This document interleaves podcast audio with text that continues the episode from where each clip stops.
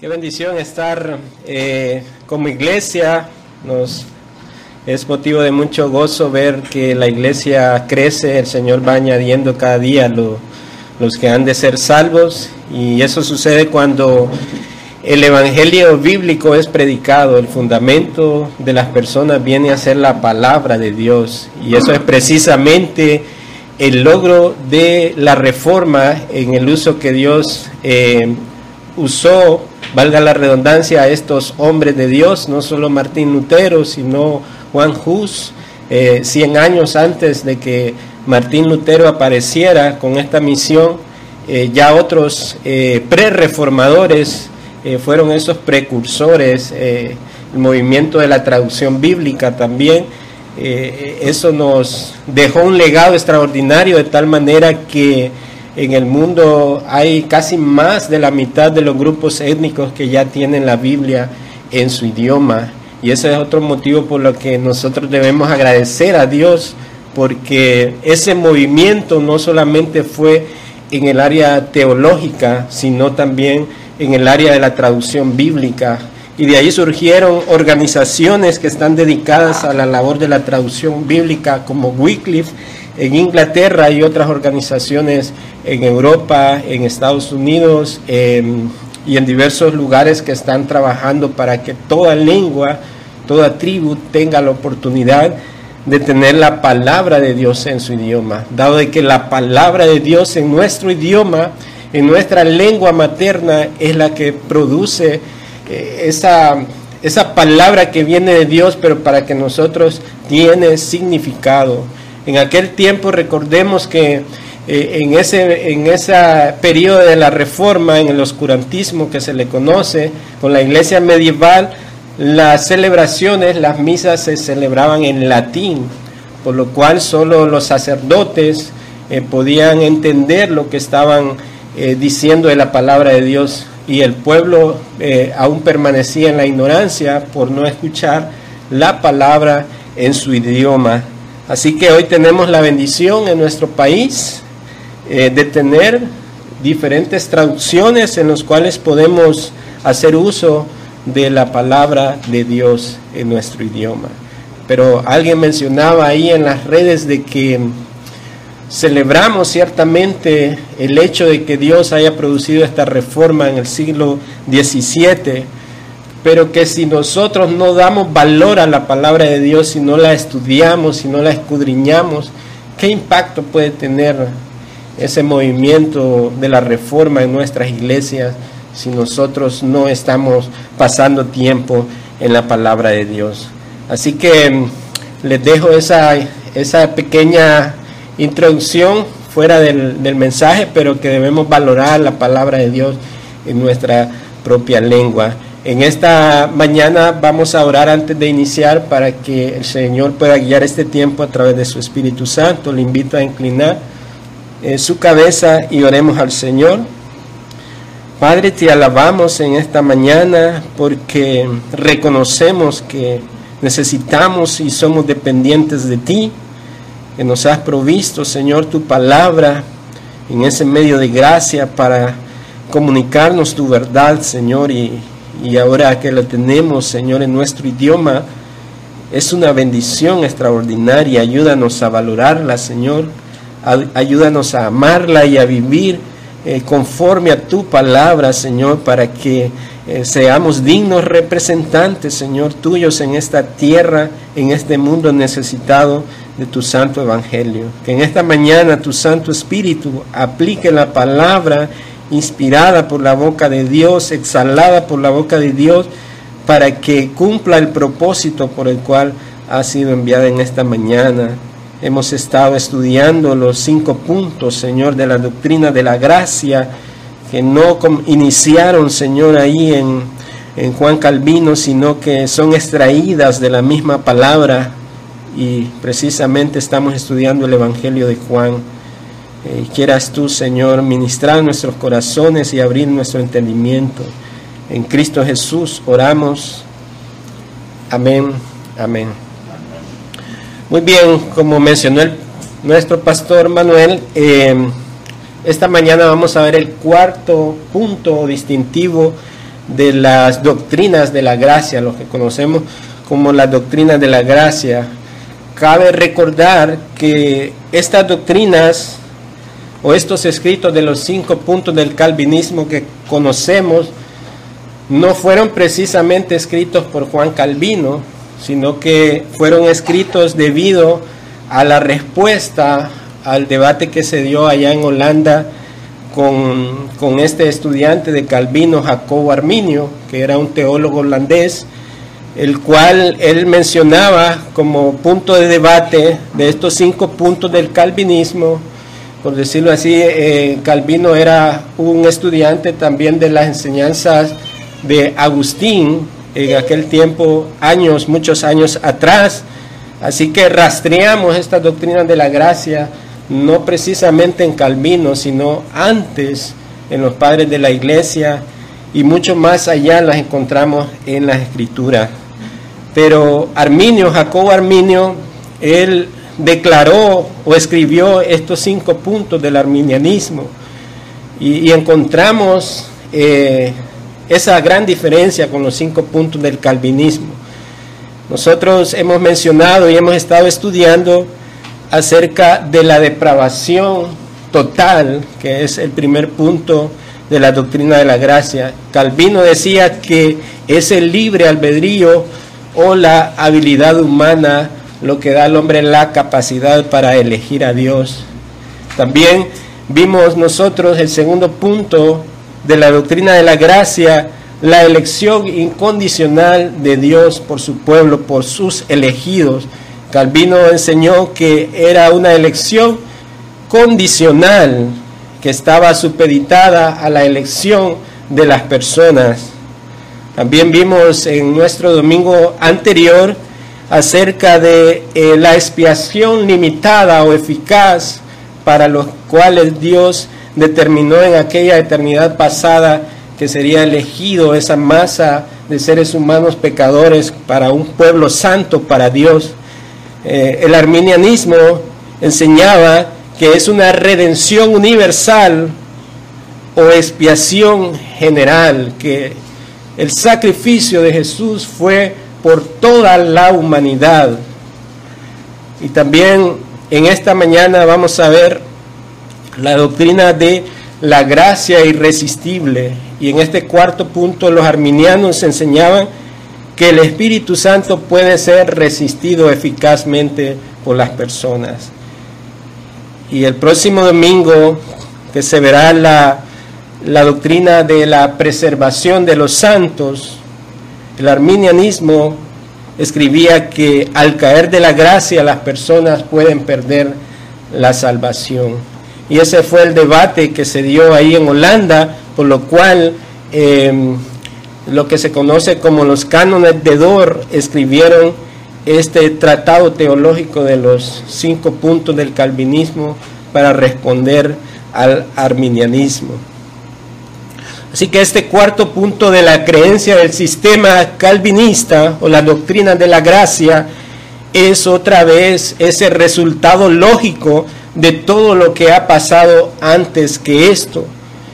Si los hombres son incapaces de salvarse a sí mismos a causa de la naturaleza de la caída, y si Dios ha propuesto salvarlos y Cristo ha realizado su salvación, entonces lógicamente sigue que Dios también puede proveer los medios para llamar a aquellos que han de venir por medio de ese sacrificio de Cristo y obtener los beneficios de esa salvación que Él ha procurado para ellos. Ese es el pensamiento, la lógica de estos puntos, de las primeras tres doctrinas que vimos, nos damos cuenta que hay una incapacidad o una inhabilidad humana en cuanto a elegir a Dios, porque el libre albedrío también fue afectado por la caída, de tal manera que aunque intelectualmente el hombre conozca o sepa eh, que Dios es el camino correcto, su voluntad ha sido afectada, por lo cual ellos no quieren venir a Dios porque aman más las tinieblas y ellos son incapaces de salvarse por la misma naturaleza caída y es en ese en esa misericordia y gracia de Dios, en ese pacto de redención hecho desde antes de la fundación del mundo, que Dios el Padre propuso elegir a los que son suyos. Y el medio fue el sacrificio de Cristo, el Hijo de Dios que vino a este mundo, que se encarnó para poder llevar a cabo esta salvación eficaz. Y lógicamente, como mencionamos, eh, lo que sigue es los medios por los cuales Dios lleva a cabo ese beneficio de la salvación que ha obtenido para ellos. Así que el meollo de este asunto de discusión entre el calvinismo y el arminianismo es la visión que se tiene de la salvación, lo que se llama en términos teológicos la soteriología, porque debemos responder a esa pregunta, ¿es nuestra salvación algo que proviene solamente de Dios o finalmente depende de algo que el hombre puede hacer en este mundo? Esa es la respuesta que debemos dar en cuanto a esta interrogante con la doctrina de la salvación. Los semipelagianos, que fueron seguidores de Pelagio, pero que no eh, estaban de acuerdo en algunos aspectos, más en el sentido de que Pelagio enseñaba que el hombre no era culpable en su nacimiento, que el hombre venía a ser culpable cuando cometía el primer pecado. Entonces ya él conocía el pecado y él miraba, tenía un, un entendimiento alto de la naturaleza del ser humano, de tal manera que Pelagio decía que no necesitaba un medio de gracia para que el hombre pudiese elegir a Dios. Los semipelagianos no estuvieron de acuerdo con Pelagio en ese aspecto y ellos declararon que sí era necesaria la gracia para salvación, pero que tampoco era suficiente y que debía de haber algo que el hombre pudiese hacer para responder positivamente al Evangelio y acercarse a Dios.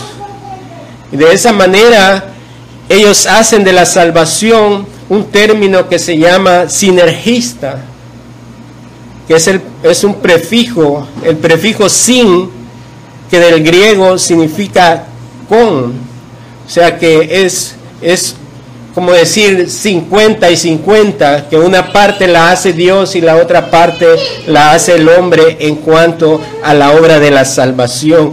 Eso es lo que se le conoce la salvación sinergista, una cooperación entre Dios y los hombres. En cambio, los reformadores afirmaban una salvación monergista y, y ese término, ese prefijo mono nos dice que es uno que la salvación es operada solamente por un agente y ese es Dios y en el cual el hombre no tiene esa facultad de poder añadir a esa salvación. Así que eh, este término monergista fue acuñado por los reformadores porque es algo que actúa por sí solo, es la acción de una sola parte es el acto por el cual el Espíritu Santo actúa en el ser humano sin la ayuda o cooperación de este mundo. Así que nosotros vemos ahí que la salvación es un acto divino que solamente pertenece a Dios.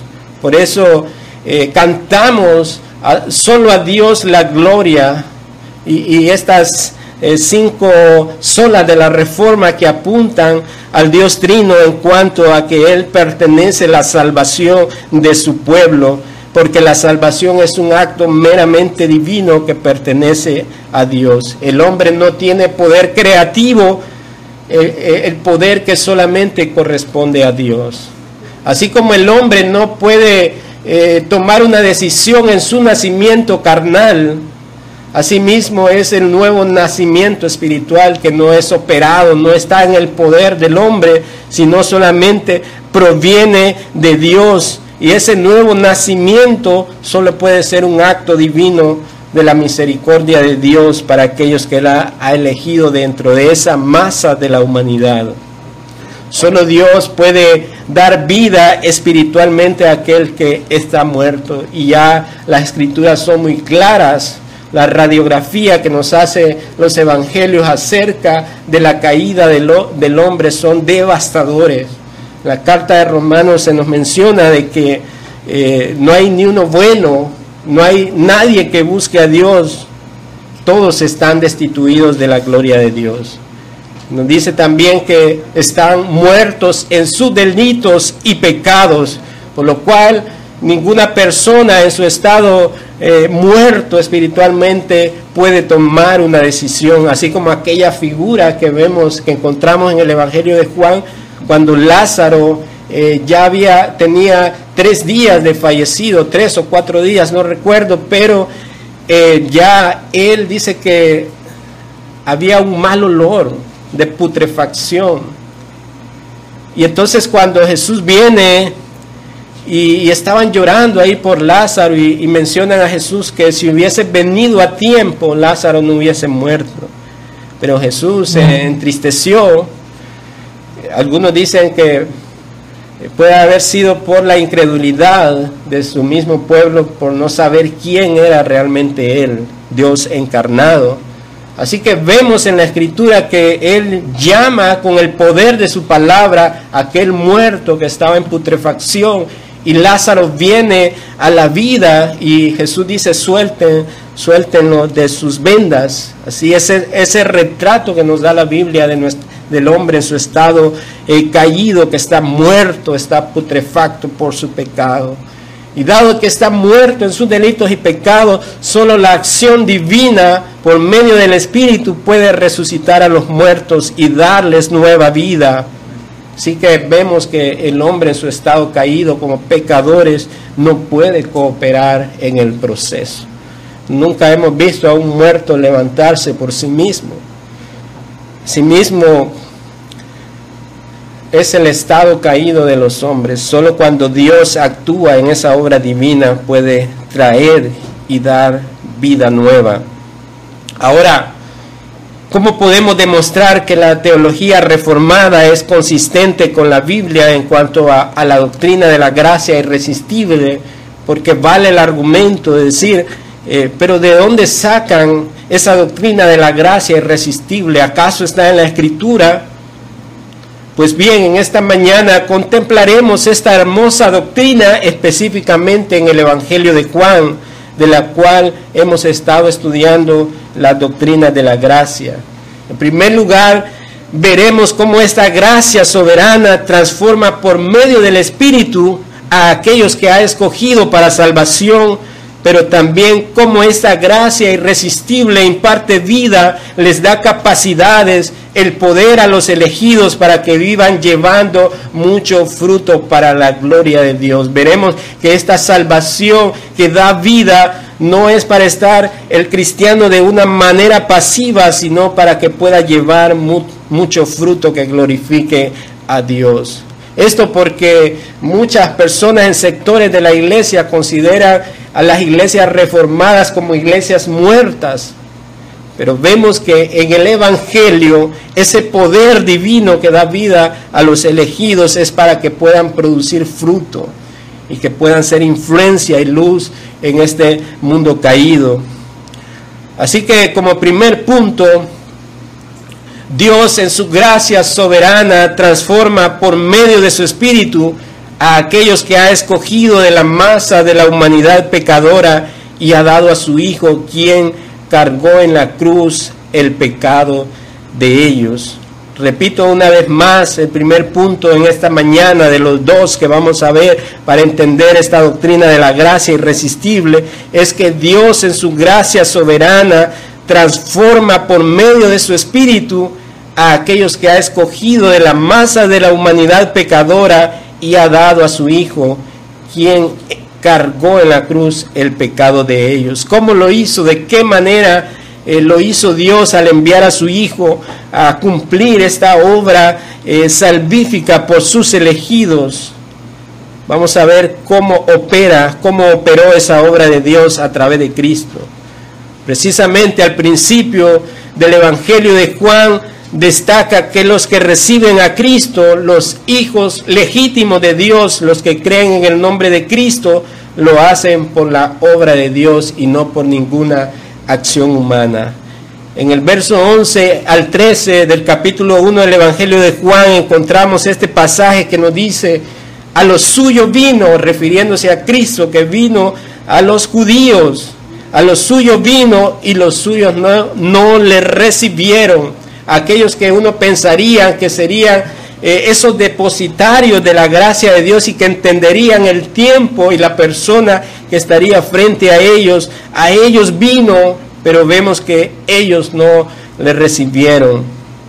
Porque esta obra eficaz de Dios, esta obra soberana de Dios, no estaba circunscrita a una nacionalidad en específico, a un linaje específico como los judíos, sino que era el anuncio para la salvación de todos los pueblos de los cuales Dios tomaría eh, una raza escogida de toda lengua, tribu y nación. Y el texto en el verso 12 nos dice, mas a todos los que le recibieron, a los que creen en su nombre, les dio potestad de ser hechos hijos de Dios. El arminiano tiene problema con la palabra todos, porque ahí dice, ahí está la escritura, dice todos, todo el mundo, como conocemos eh, Juan 3:16. Entonces dice, ahí dice toda la humanidad. Pero estudiando de manera gramatical la palabra todos encontraremos el significado preciso que nos da. Y este todos es una palabra que contiene condicionantes, porque el mismo texto nos dice que más a todos está hablando de un grupo específico.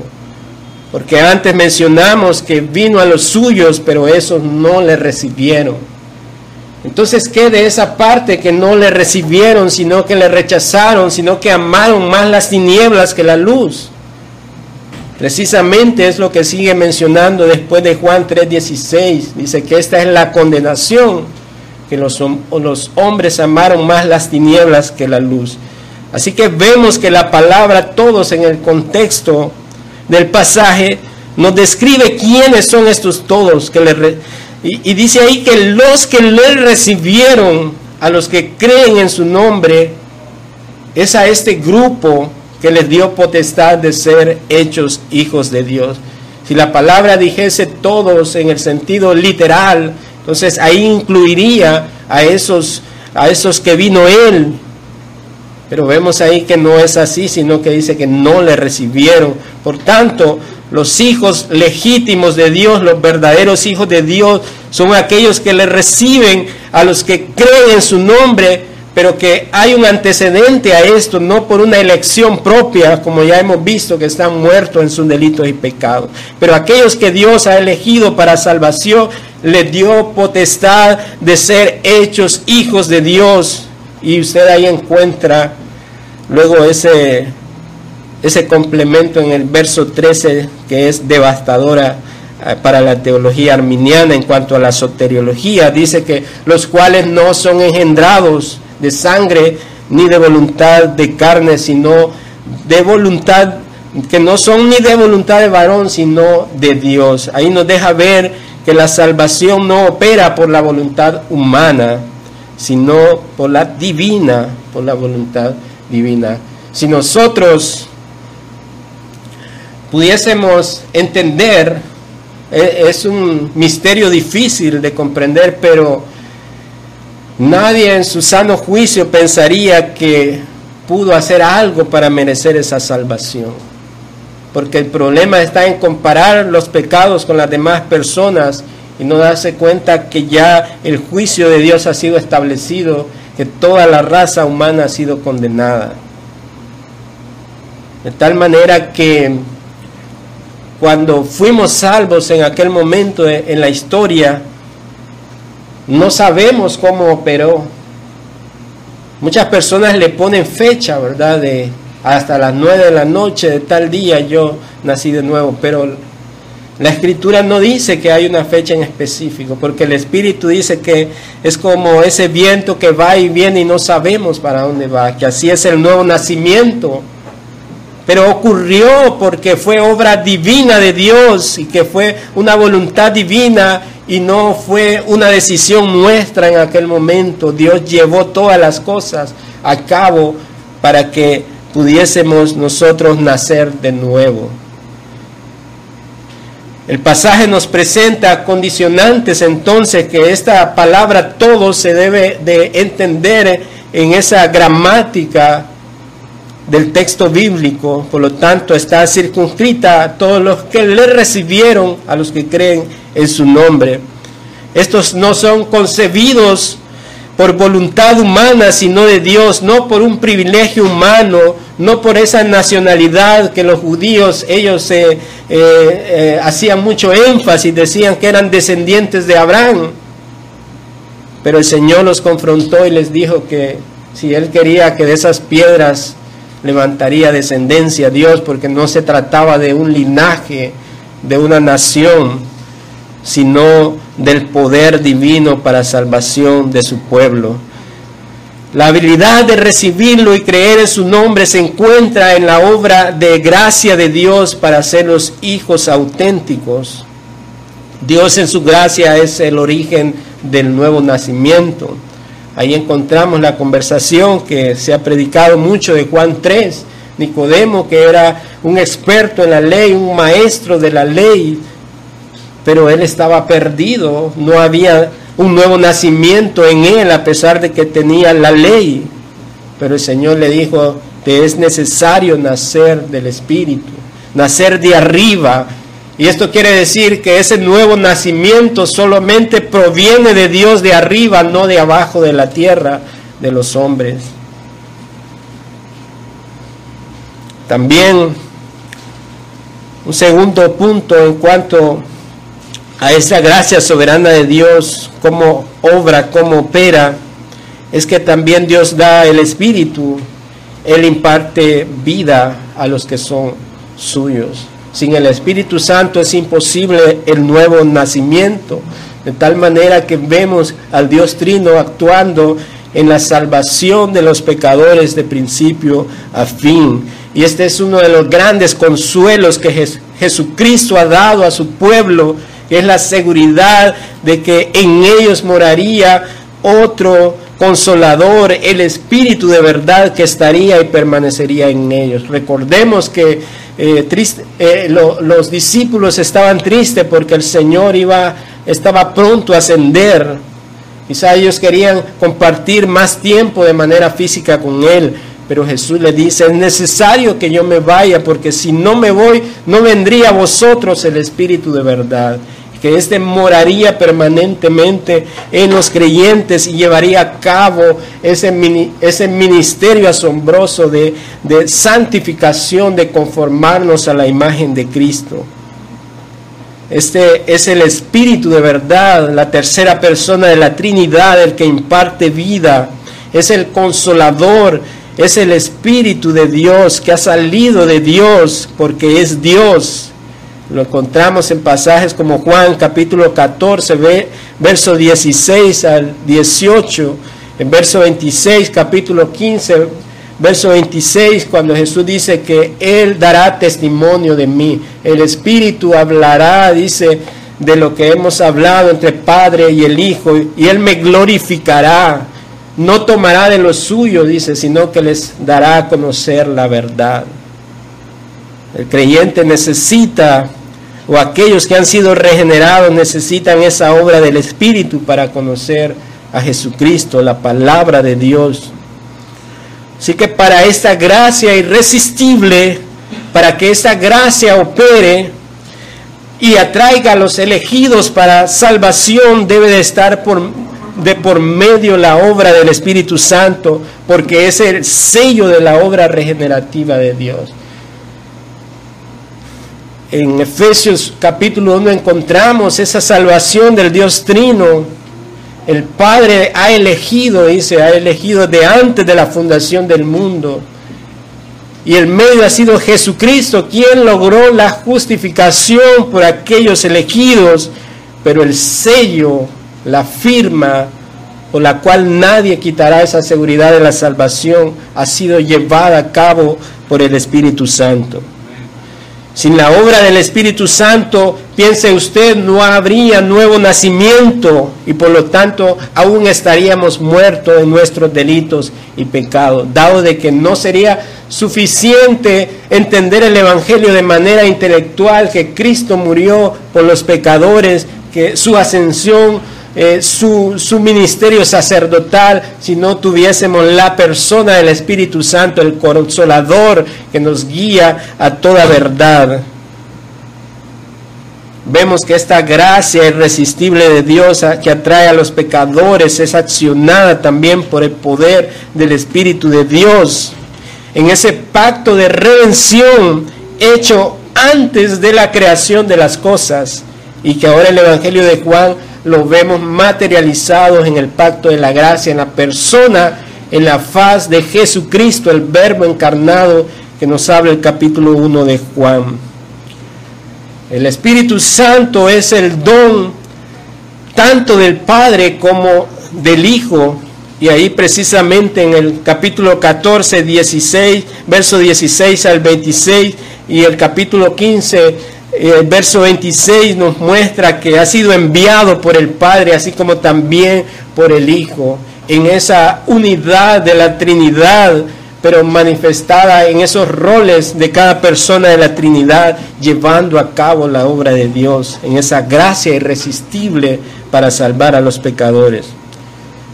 La Biblia enseña estas verdades acerca de la obra del Espíritu Santo que imparte vida a los elegidos de Dios. Él, el Espíritu, que no es una energía, no es aquello que el cristiano busca conectarse como una fuente de energía, sino que es Él, es un pronombre que está sustituyendo al sustantivo esta persona, la tercera persona de la Trinidad, nos enseñará todas las cosas y os recordará todo lo que yo os he dicho. Por supuesto, aquí no está hablando de que nos dará nuevas revelaciones, sino que les estaba mencionando a los discípulos aquellas palabras que Jesús les dijo que posteriormente querían, estarían registradas en los evangelios, como esa palabra inspirada de Dios. Él recordaría todo lo que Cristo les había dicho. Así que por medio de testificar del Hijo, que es el ministerio del Espíritu, también que lo glorifica al Hijo y convence al mundo de pecado, de justicia y de juicio. Esta es la obra del Espíritu en el mundo para salvación de aquellos que han de creer por el decreto de Dios de antes de la fundación del mundo. En esa gracia irresistible que vencería esa naturaleza caída del hombre y que saldría victoriosa porque glorificaría al Padre en esta elección de pecadores para la gloria de Él. Esta es la operación divina. El Espíritu de verdad sensibiliza el alma del pecador, la hace despertar a la vida, pero no se queda ahí. El Espíritu hace que los pecadores vean a Cristo. Antes rechazábamos a Cristo por naturaleza, no queríamos a Cristo. Intelectualmente la mente nos decía, sí, Cristo es el camino, pero esclavos del pecado íbamos en pos de otros caminos, los cuales, como dice Proverbio, eran caminos de muerte y destrucción. Y el Espíritu operó en nuestro interior, en nuestra alma y la despertó de ese estado de muerte espiritual y comenzó ese proceso de regeneración el Espíritu hace que los pecadores vean a Cristo en toda su magnitud, en toda su gloria, en su esplendor, en su obra, que aprecien ese logro de la cruz, que aprecien su resurrección y que le vean en su ministerio sumo sacerdotal intercediendo por los suyos de día y de noche.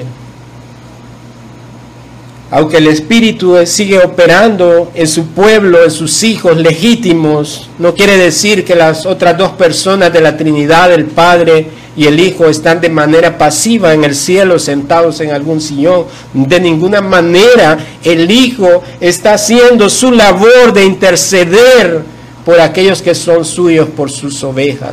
De tal manera que cuando Satanás viene a acusar a los escogidos, como cantamos, como la lucha también de los reformadores contra las tinieblas.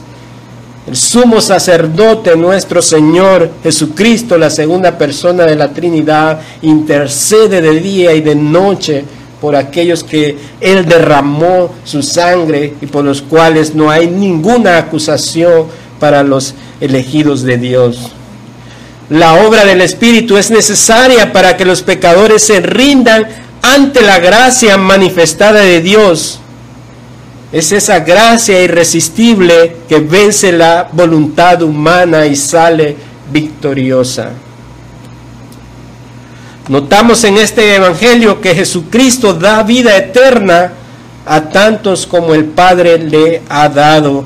Ahí leemos en el capítulo 17, verso 1 Vamos a leer ese pasaje, Juan 17, 1.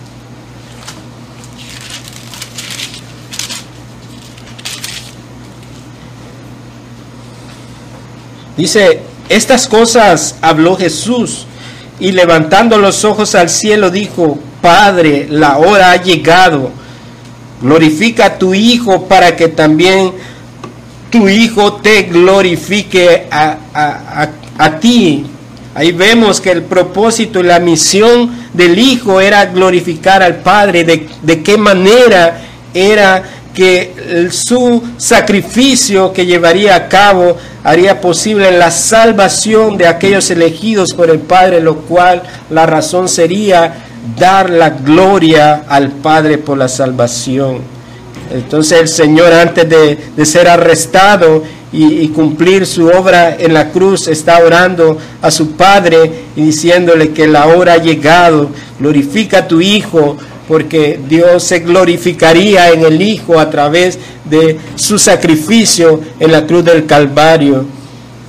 Y luego sigue diciendo en el verso 2, como le has dado potestad sobre toda carne, el Hijo se le ha dado la potestad sobre toda carne no solamente para salvación, sino para condenación de aquellos que rechazaron y amaron más las tinieblas que la luz.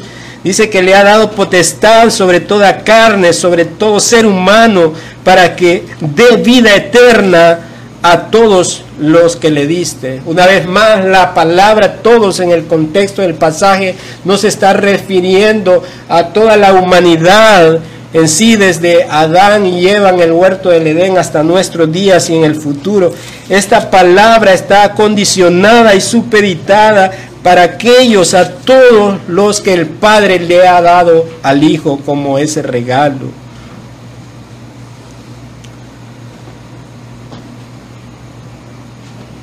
También en el capítulo 4 del Evangelio de Juan, en esa conversación con la mujer samaritana encontramos esas palabras de Jesús que le da agua vida, que salta para vida eterna. Y en el 5.21 dice que el Hijo a los que quiere da vida. Está en la potestad de Dios y del Hijo dar vida a los pecadores y aún los que están muertos espiritualmente, Él los llama a la vida en el pasaje de capítulo 5, verso 25 al, al 27. Dice, de cierto, de cierto os digo, viene la hora y ahora es cuando los muertos oirán la voz del Hijo del Hijo de Dios y los que oyeren vivirán, los demás serán condenados. Porque como el Padre tiene vida en sí mismo, así también ha dado al Hijo el tener vida en sí mismo. Y también el Padre le dio autoridad de hacer juicio por cuanto es el Hijo del Hombre. A él, al Hijo, a la segunda persona de la Trinidad, le corresponde llamar a aquellos que dará vida, pero también enjuiciar, condenar a aquellos que amaron más las tinieblas. Se le da únicamente a aquellos a quienes habla, aquellos que oyen su voz, aquellos que le conocen y le siguen, porque solo ellos creen en Él. Él da vida eterna a aquellos que le fueron dados por el Padre y a ellos únicamente. Ahí en el verso 28, 29 del capítulo 10 nos dice ese pasaje. Es importante eh, fundamentar todo esto de la doctrina gracia, de la gracia irresistible en el Evangelio de Juan con estos pasajes. Verso 28 y 29.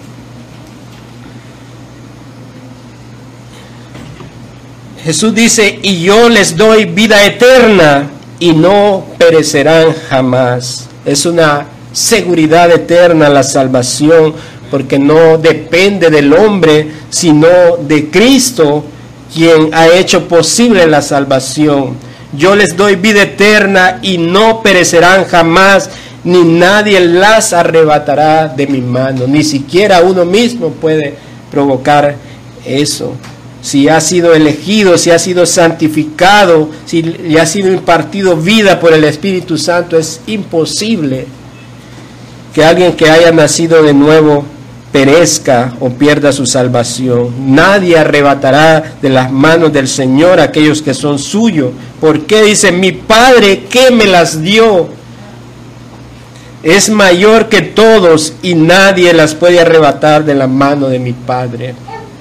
¿Hay alguien mayor acaso que Dios que pueda arrebatar a sus elegidos, a sus escogidos, a sus salvos de sus manos? ¿Puede Satanás, puede el libre albedrío poder derrocar esta obra maravillosa y eficaz de Cristo que fue determinada por el Padre? Respondemos que no, nadie absolutamente. El cristiano puede combatir todos los días con la debilidad de su carne, pero no significa que va a perder su salvación, sino que esa batalla que es llevada con el poder del Espíritu Santo más bien nos lleva a esa purificación con el propósito de preparar a una novia sin mancha, sin arruga en aquel día cuando Cristo venga por su iglesia. Así que aquí vemos abundantes textos que nos afirman la doctrina de la gracia irresistible, llamada también como el llamamiento eficaz. Porque es dado a todos aquellos por los cuales murió Cristo y quienes nunca se perderán. Veamos la certeza de su llamado eficaz en contraste con lo que enseña el arminianismo, que en su manera de ver la salvación, es una salvación disponible para toda la humanidad, pero que no asegura a nadie dicha salvación. Que solo ve el sacrificio de Cristo como algo potencial para todos, pero no asegura a nadie. En cambio, eh, la doctrina de la gracia irresistible vemos que la obra es de Dios, dado de que el hombre está caído y que no puede por sí mismo salvarse lleva a cabo esa elección incondicional de su pueblo, de sus elegidos, en ese sacrificio eficaz, limitado a su pueblo, en lo cual nos asegura la salvación eh, por, estos, por esta obra espiritual en el hombre. Es esta obra afirma, afirma la salvación por la cual no se puede perder, una comprensión de tal magnitud como la que dicen los arminianos, rebajaría, rebaja terriblemente la expiación de Cristo, haciéndola ineficaz. Esta obra también de la gracia soberana de Dios también atrae. Y Jesús mismo en una ilustración, en uno de los pasajes, dice, Jesús usó la ilustración de ser levantado en relación con su muerte como el medio de atraer a sí mismo a los que son de Él. Eso lo encontramos en el Evangelio de Juan capítulo 12, versos 32 y 13. Él dice, y yo si fuere levantado de la tierra, a todos atraeré a mí mismo. Hablando de ese sacrificio, Él atraería por medio de su sacrificio a todos aquellos que vendrían a la salvación. Y esta palabra para traer en griego es la palabra hercuo y su traducción es arrastrar, atraer, sacar, traer. El doctor Archie Sproul dice acerca de esta palabra helcuo que no es que el Espíritu Santo arrastra pataleando a las personas en contra de su voluntad y gritando para venir a Cristo, lo que significa en realidad esta palabra es que el Espíritu, el Espíritu Santo hace cambiar la inclinación, la disposición de nuestros corazones, cambia la voluntad humana para que así nosotros podamos estar dispuestos a abrazar a Cristo y que cuando eh, esa persona está dispuesta a abrazar a Cristo, ahora eh, se hará posible esa obra eh, completa de la salvación, pero es un accionar espiritual que es operado por el Espíritu Santo, cambiando la inclinación de la voluntad, de la esclavitud de la voluntad, para traer libertad y que pueda ver esa obra de Cristo, siendo ellos eh, llevados a Cristo, como dice ese texto que atraeré Asimismo, dice a todos aquellos. Y la palabra atraeré indica que su muerte captará su atención, sus afectos y actuará sobre la voluntad de ellos, de modo que los seguirán. Dios en su gracia atrae irresistiblemente a los suyos a Jesucristo. Una ocasión más es que Jesús usó la palabra traer, que ha sido traducida en nuestra Biblia como trajere, fue en su discurso sobre el pan de vida, que lo recordamos en capítulo 6, verso 22 al 59, que Jesús se muestra como el pan de vida. Y una de las cosas que él enseñó, que solo los que son atraídos por el Padre vendrían a él y serían levantados en el día postrero. Eso lo encontramos en el 44. Ninguno puede venir a mí si el Padre que me envió no le trajere y yo le resucitaré en el día postrero. Así que vemos que la elección pertenece al Padre quien se los envía al Hijo con el propósito de que estos sean resucitados a una nueva vida.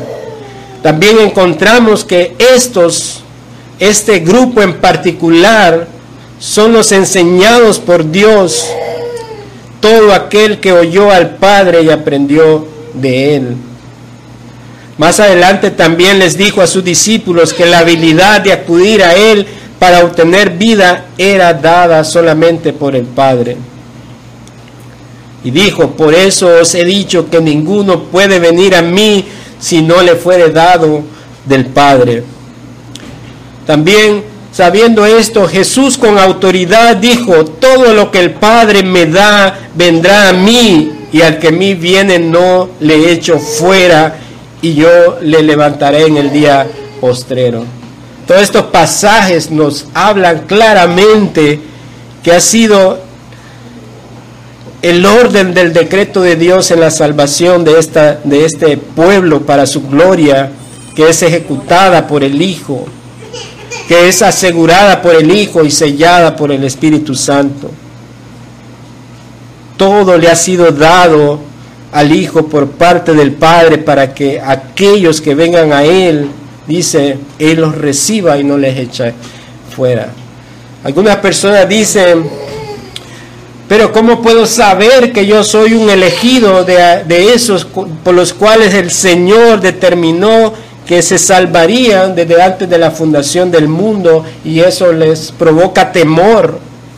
Entonces, entonces quiere decir que yo puedo ser condenado porque no soy un elegido y, y hay personas que se meten a ese pensamiento. Pero ahí dice claramente Jesús, el que a mí viene no le echo fuera.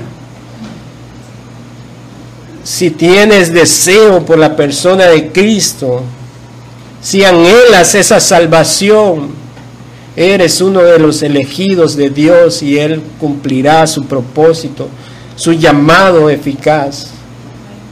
Pero por otro lado, si rechazas la gracia de Dios, si rechazas el único medio de salvación, si no te interesa la obra divina de Dios, ¿cómo puedes entonces considerarte de aquellos que el Señor ha elegido para salvación si no te interesa esta obra de Dios? Pero Cristo dice al, al que a mí viene, no le echo fuera. Si un cordón con triple refuerzo no puede romperse fácilmente, ¿puede acaso derogarse una promesa reforzada cuatro veces de la verdad viviente? Según nuestro Evangelio, aquellos que fueron escogidos por el Padre son redimidos por el Hijo, regenerados, capacitados para creer, para acudir al Hijo y recibirlo por la gracia irresistible del Dios Trino. Es aquí es así que al hombre que estaba muerto espiritualmente les da vida espiritual para confiar, amar y obedecer a Jesucristo. Finalmente, el segundo punto, aquellos a quienes Dios transforma no permanecerán activos ni pasivos como una piedra de trozo o de madera. La salvación para sus escogidos no es para un estado pasivo, inactivo, porque han recibido ese poder de Dios, actúan con todo su ser de un modo que agrada y glorifica a Dios. Vemos esto en los siguientes aspectos de su vida espiritual. Así que de esta manera refutamos esa caricatura que han hecho los arminianos a la seguridad de la eterna salvación, cuando se mofan de la expresión salvo, siempre salvo, en la cual ellos acusan que enseñar esto promueve el libertinaje. Pero de ninguna manera promueve el libertinaje, la seguridad eterna que está en la Escritura, porque hemos sido salvos no para quedarnos en un estado pasivo de brazos cruzados, simplemente aferrándonos a esa promesa.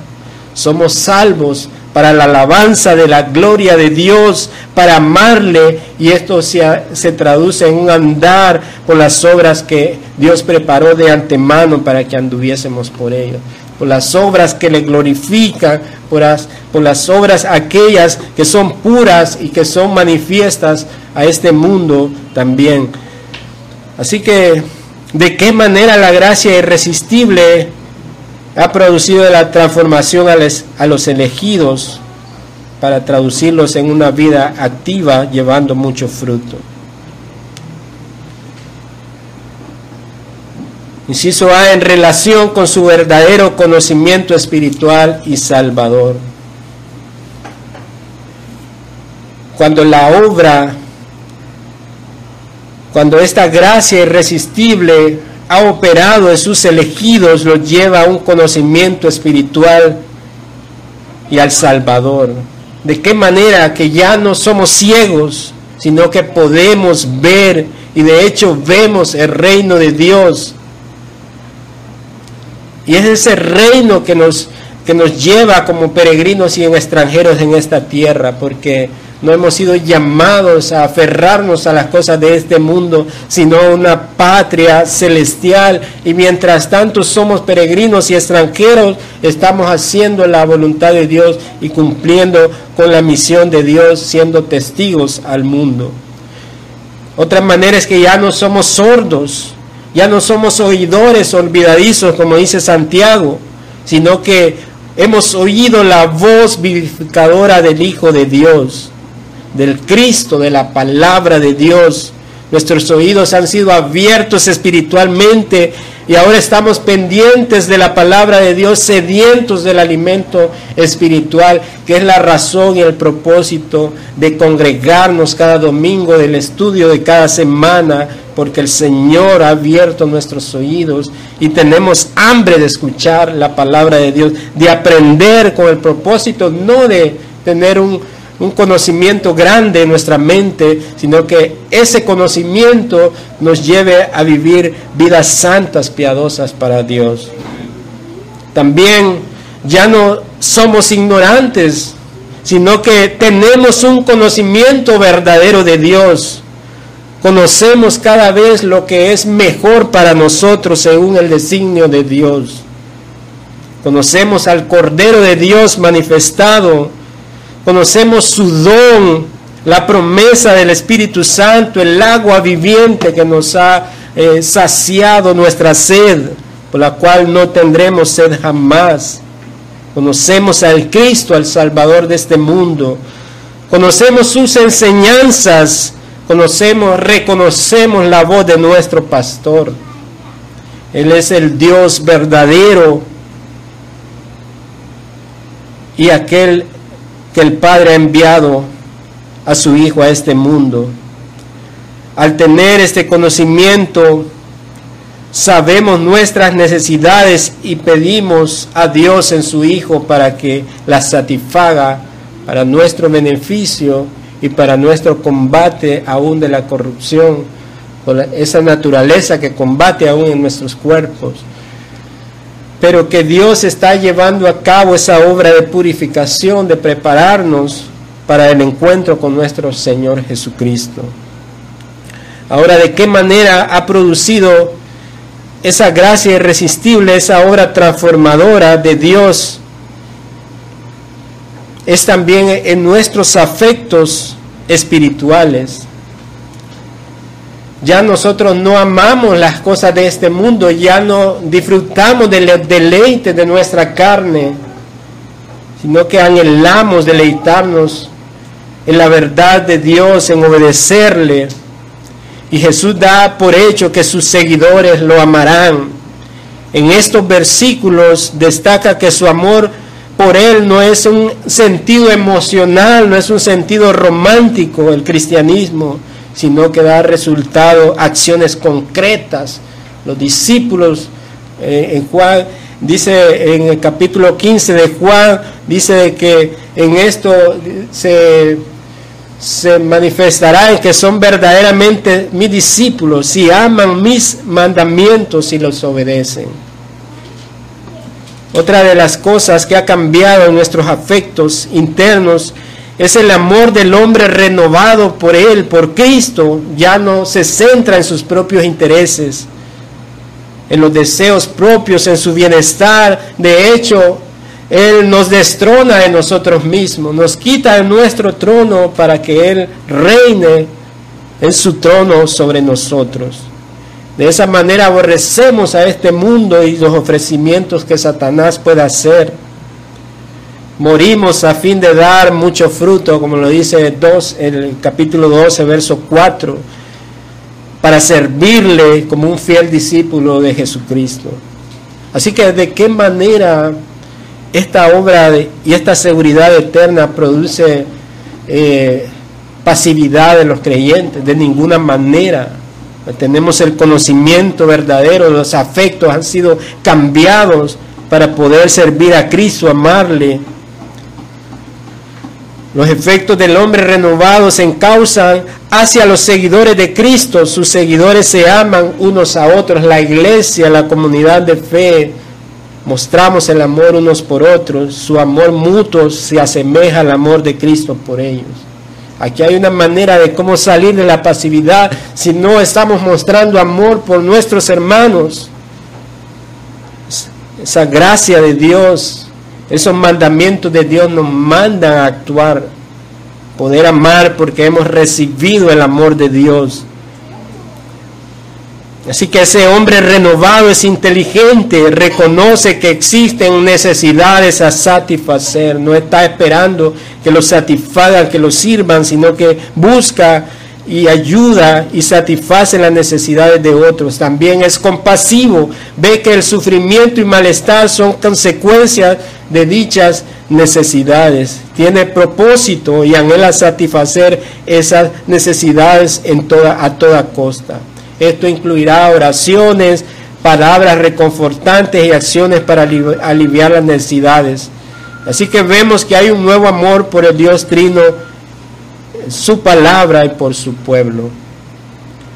La gracia irresistible no es algo que meramente hace que, los elegidos se queden de una manera estática, pasiva, simplemente diciendo soy salvo y, y, así lo seré por siempre, de ninguna manera, sino que los lleva en ese amor libertador, en el conocimiento de la verdad de Dios a actuar conforme al mandamiento de Dios.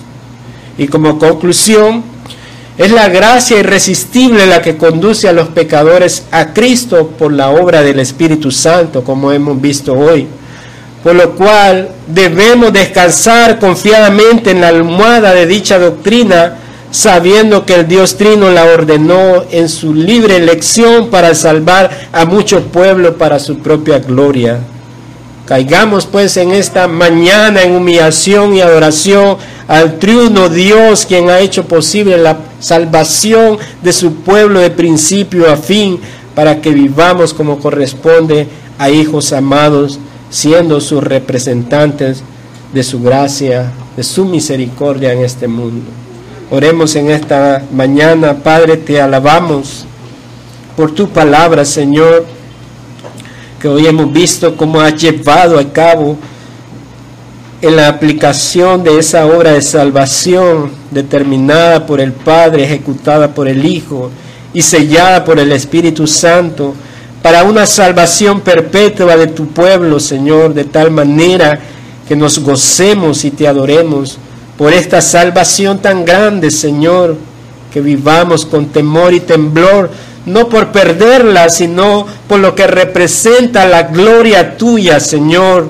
Tú te llevas la gloria y ese es el propósito de la redención, no porque seamos valiosos en nosotros mismos o porque hayas visto algo en nosotros, Señor, en nosotros solo había corrupción, Señor, depravación, Padre, y era necesaria, Señor, esa elección incondicional, y era necesaria, Señor, esa expiación eficaz, Señor, y también esa gracia irresistible para que la obra de tu Espíritu, Señor, venciera la resistencia y cambiara los afectos, Señor. Te alabamos en esta mañana y oramos por aquellos, Señor, que batallan en su interior con esta verdad y de repente piensan, Señor, ¿acaso yo me perderé? Tú tienes la palabra, Señor, y dices, al que a mí viene no le echo afuera, Señor, porque el misterio de la obra del Espíritu, Señor, está siendo llevado a cabo sin darse cuenta el ser humano, pero que el ser humano recibe la gracia de la salvación, Señor. Te alabamos en esta mañana en Cristo Jesús, Padre. Amén. Amén.